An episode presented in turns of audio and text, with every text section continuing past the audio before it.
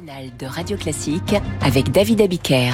À 7h09, le temps de retrouver Étienne Lefebvre pour l'édito de l'économie avec les échos. Bonjour Étienne. Bonjour David. En Argentine, le nouveau président Javier Milei promet d'engager un véritable traitement de choc face à une inflation qui culmine à plus de 140%. Et oui, rappelons ces grandes promesses, remplacer le peso par le dollar américain, fermer la banque centrale et couper drastiquement dans les dépenses.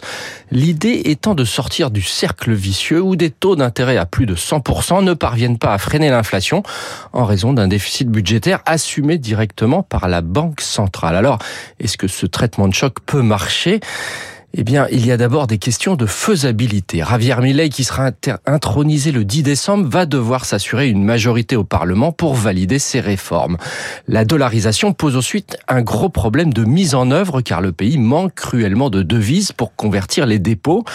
Javier Milei a d'ailleurs reconnu hier qu'il ne lèverait pas tout de suite le contrôle d'échange, au risque sinon d'augmenter encore l'inflation.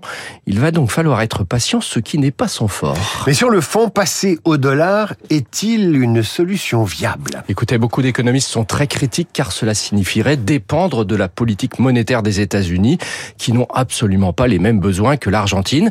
Et en cas de crise, aucun ajustement n'est plus possible par la monnaie. Le peso s'était d'ailleurs arrimé au dollar dans les années 1990 et ça s'était très mal terminé. Mais là où Javier Milei a raison, c'est qu'avec la dollarisation, la Banque centrale arrêterait de financer les largesses de l'État, ce qui ferait baisser l'inflation. Son plus grand va donc être de parvenir à réduire les dépenses publiques dans un pays où le taux de pauvreté dépasse 40% et où l'activité devrait plonger de 2% cette année.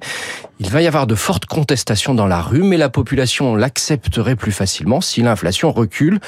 Les marchés financiers de leur côté ont plutôt bien accueilli la victoire de Milley hier, intéressés aussi par des promesses de privatisation à grande échelle. Prochain sujet, les marchés financiers ont-ils une âme? À côté de l'Argentine, rêvée par Milley, la France, c'est une république socialiste. Étienne Lefebvre à l'édito de l'économie à retrouver sur l'appli Radio Classique. Merci.